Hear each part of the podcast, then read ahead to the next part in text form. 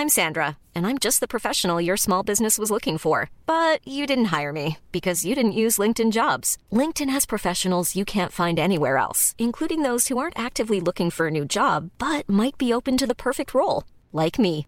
In a given month, over 70% of LinkedIn users don't visit other leading job sites. So if you're not looking on LinkedIn, you'll miss out on great candidates like Sandra. Start hiring professionals like a professional. Post your free job on linkedin.com/people today.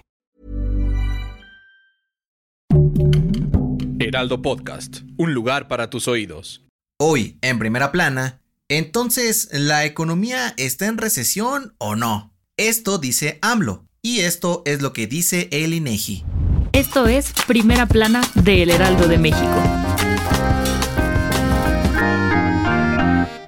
Durante la conferencia mañanera de este miércoles, el presidente Andrés Manuel López Obrador negó que la economía de México se encuentre en recesión técnica, como lo aseguró el INEGI. De acuerdo con el Instituto Nacional de Estadística y Geografía, el Producto Interno Bruto o PIB registró caídas en los últimos dos trimestres del 2021, lo cual es interpretado como recesión técnica, concepto utilizado para describir un estancamiento de la actividad económica en el país. Según la dependencia, el año pasado, la economía de México tuvo dos caídas consecutivas. Durante el tercer trimestre del 2021, el PIB cayó 0.4% y en el último fue de 0.1%. AMLO dijo que los datos que presentó el INEGI no son correctos y están desactualizados, pues no tomaron en cuenta factores como el bienestar de las familias mexicanas y tampoco que en enero de este año se crearon muchos empleos. En este sentido, el presidente aseguró que la economía de México crecerá 5% este año y para el 2024 crecerá 5% más. Además de que durante su sexenio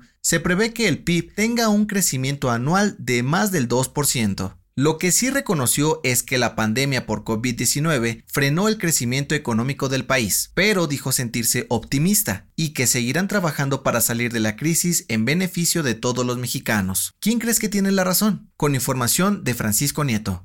¿Quieres estar bien informado? Siga Primera Plana en Spotify y entérate de las noticias más importantes.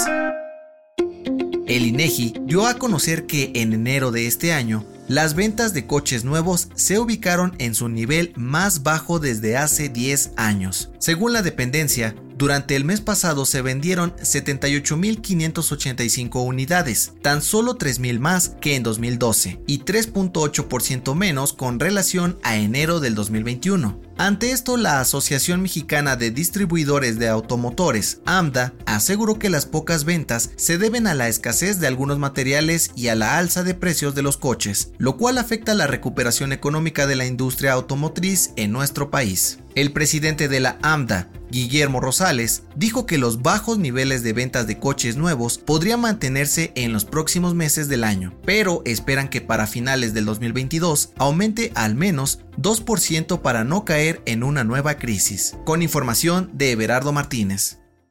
En otras noticias, la Fiscalía General de Justicia de la Ciudad de México dio a conocer que el 80% de las víctimas del colapso del tramo elevado de la línea 12 del metro ya firmaron acuerdos reparatorios con el gobierno capitalino. La fiscal Ernestina Godoy aseguró que se encuentra negociando con el 20% restante para llegar a una resolución. En noticias internacionales, el Pentágono anunció que desplegarán 3.000 soldados en Polonia, Alemania y Rumania para fortalecer a los países de Europa del Este ante la posible invasión de Rusia a Ucrania. Y en los deportes, en la NFL, la franquicia de Washington reveló que su nuevo nombre será Los Comandantes, tras dejar la identidad de los Pieles Rojas hace dos años por ser considerada racista.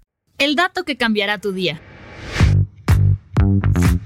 México irá a la Luna. La UNAM presentó y puso en marcha el proyecto Colmena la primera misión mexicana que explorará la Luna, la cual estará conformada por cinco pequeños robots que llegarán a la superficie del satélite natural para construir un panel solar capaz de generar energía. De acuerdo con el director general de la Agencia Espacial Mexicana, los microbots fueron desarrollados por 200 alumnos de las diferentes ingenierías de la UNAM y alunizarán en junio de este año. Yo soy José Mata y te espero en la próxima.